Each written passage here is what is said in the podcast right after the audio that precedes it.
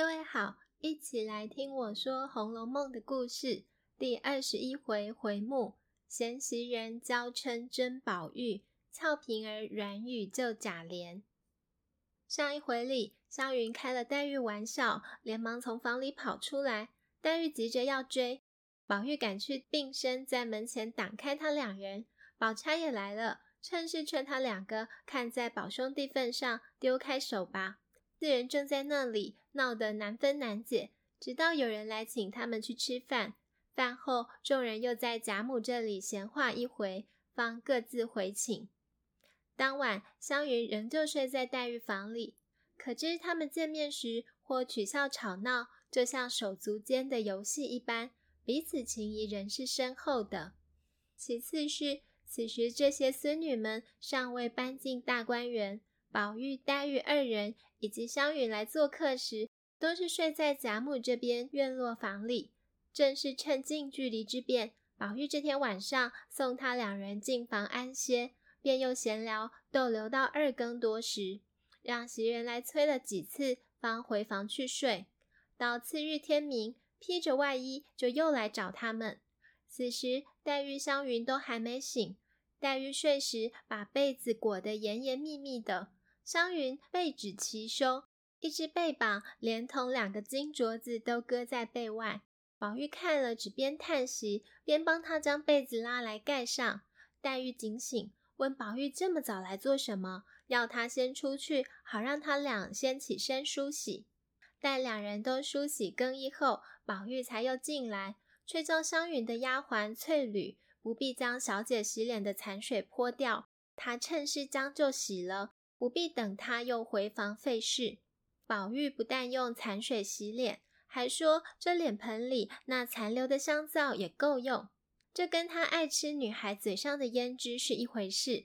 连那久久才陪小姐来一趟的翠缕都知道，宝玉这个老毛病始终未改。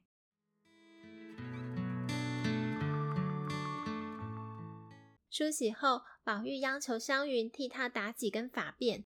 古代男子也留长发，如宝玉的居家装束，虽不必正式戴上发冠，也需将头发梳开，编成数根发辫，将周边的短发辫往顶心发上归总，从头顶到辫梢，再一路缀上四颗珍珠，下面有金坠角。湘云边帮他束发，边留意这珍珠少了一颗，说必是去外头掉下了，到便宜捡到的人。那宝玉却趁此时没人注意，原顺手拿起镜台装脸上的小物，不觉就要将胭脂往口里送，一时又怕湘云说他，正犹豫着，没想到湘云察觉，便伸手来，啪的一下将他手中的胭脂打落，果然训他：“这不长进的毛病，多早晚才改。”此时袭人进来，见这番情景，知道宝玉梳洗过了，只得回房。正巧宝钗来问袭人：“宝玉哪去了呢？”袭人虽面带微笑，言语间却透露出不忿之意。原来她气宝玉和姐妹情谊虽好，却失了分寸礼仪，只不分黑家白日的闹。也因想到先前宝玉才答应她改掉去人嘴上胭脂这类古怪的毛病，看如今都成了耳边风。宝钗听他言语，认为袭人想法是颇有事见的，因此反坐下问袭人的年纪、家乡等，越发对他感到敬爱。宝钗才走，宝玉就回来了。袭人却拿定主意和宝玉赌气，不但宝玉问什么都不好声回应，甚至还说：“你从今以后别进这屋子了，横竖有人服侍你，再不必来支使我，我仍旧还服侍老太太去。”说完，便在炕上合眼倒下。宝玉深感讶异，但这回不管怎么劝慰袭人，也不理。再去问麝月，麝月也说：“问你自己啊。”宝玉见他俩如此，愣了一会儿，自觉无趣，也躺回自己床上去，当作睡回笼觉吧。隔了大半天，袭人以为他真睡了，起身拿一领斗篷要替他盖上，哪知宝玉瞬时掀翻过去。袭人明白了。冷笑说：“你也不用生气，从此以后我只当哑子，再不说你一声，如何？”宝玉才禁不住起身问：“我又怎么了呢？你劝我也罢，你又没劝我，一进来就不理我。他质问了一大串，袭人却只冷回：“你自己心里还不明白，还等我说呢。”后来去了贾母那儿吃饭，再回来，换成宝玉不理袭人和麝月了。麝月要进来服侍，宝玉便把他推出去，说：“不敢惊动你们。”麝月只好笑着出来，另换两个小丫头进去。宝玉到要喝茶的时候，才注意到他们，问其中一个小丫头的名字，听说叫慧香，正是草字头蕙质兰心的慧，说是花大姐姐帮她起的。宝玉竟说叫什么慧香，正经叫晦气算了。后来知道小丫头在家里排行第四，便给她改名叫四儿，说不必叫什么蕙香兰气的，没得玷污了好名好姓。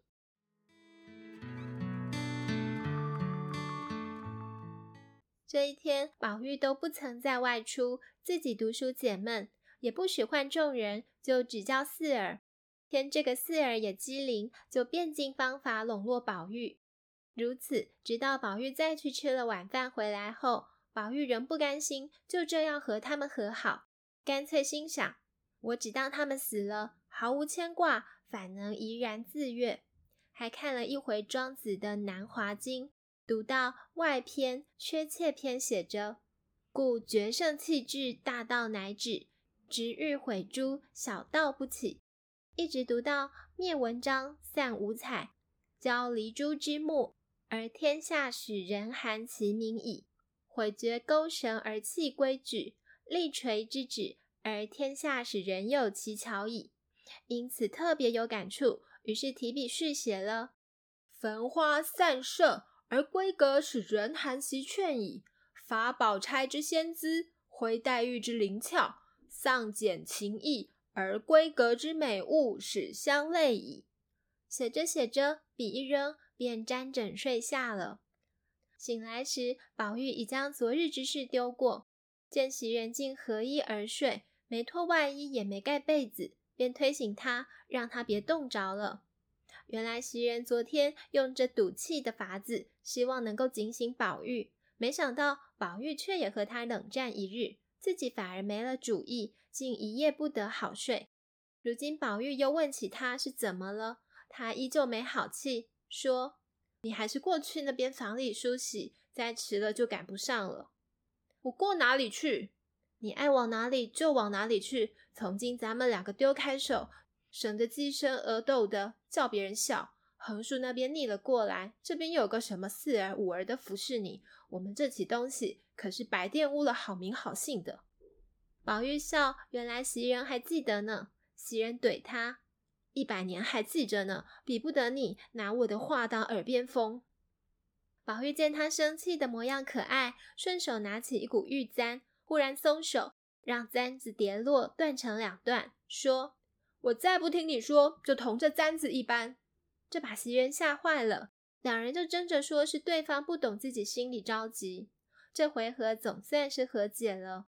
而当宝玉往贾母上房去时，黛玉恰来他书房找他，看到他昨天续写庄子的文句，因看得又好气又好笑，于是也写了一首绝句在旁：“不断弄笔是何人？”作见南华庄子音，不悔自己无见识，却将愁语怪他人。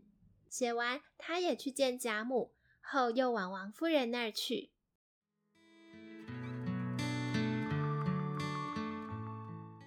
而此时，王夫人这里大人们正一团忙乱。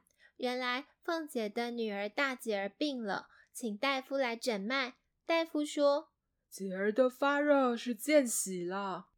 见喜是一种避讳的说法，指的是小儿出痘疹，也就是出天花，算是险症，因此忌讳直说。又因痘疹都发出来后就渴望平安，所以才称此为见喜。除了请医研治，按习俗还要打扫房舍，供奉痘疹娘娘来保佑。且这段期间有诸多禁忌要遵守。例如，需跟家人隔房，忌夫妻行房事，也忌煎炒食物，还要拿大红布给和孩子亲近的丫头、奶娘等人裁衣。贾府严阵以待，还给两位大夫打扫进士款流，十二天里轮流诊脉下药，以其大姐儿安然度过最凶险的时期。于是贾琏已搬出到外书房来斋戒，凤姐和丫鬟平儿则随着王夫人日日供奉窦枕娘娘。但这贾琏日常有妻管严，她还安分些。如今独请了两夜，她便不甘寂寞了。先是将小厮中长得比较清秀的选出来出火，这些人正是所谓的男宠。再趁此机会，让他想起府里有个酒鬼厨师的妻子，人称为多姑娘的。此女貌美又生性轻浮，最爱拈花惹草，且丈夫只要有酒有钱，并不吃醋计较。因此，多姑娘有人尽可夫的浪荡名声在外。贾琏往常只恨无机会接近她，多姑娘也只因为她惧内而无缘亲近。两相有意，如今正是偷情的好机会。于是都打点好了，夜里贾琏就到多姑娘那里去。贾琏一副饥馋可样，偏偏多姑娘天生有奇趣。不但令男子离不开她，兼有银泰浪语压倒娼妓。欢好的时候，多姑娘故意提醒贾琏：“你家里还供奉着斗枕娘娘呢。”贾琏色令智昏，竟说：“你就是娘娘，我哪里管什么娘娘？”两人就此勾搭上了。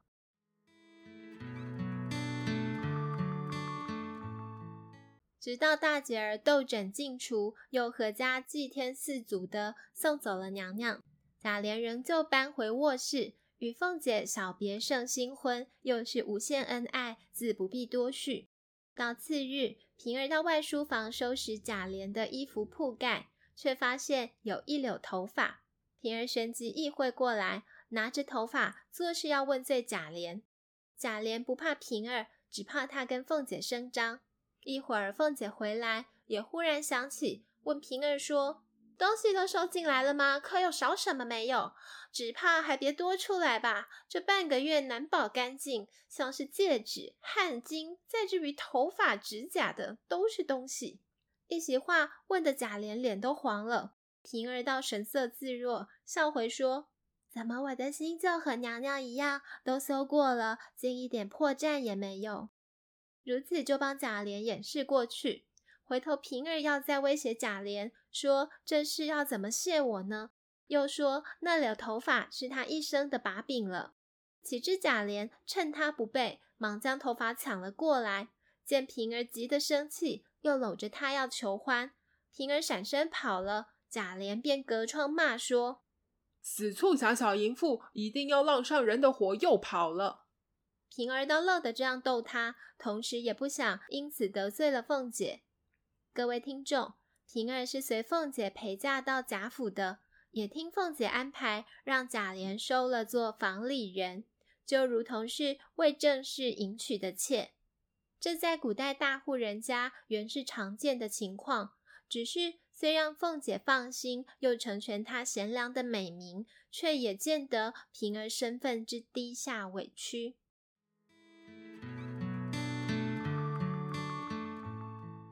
如今贾琏见平儿行事总是顾虑着凤姐，便说：“她防我像防贼似的，只许他同男人说话，不许我和女人说话。我和女人略近些，他就疑惑。他不论小叔子侄儿，大的小的，说说笑笑，就不怕我吃醋了。以后我也不许他见人。”平儿回他说。他醋你使得，你醋他使不得。他原行得正，走得正，你行动便有个坏心，连我也不放心。别说他了。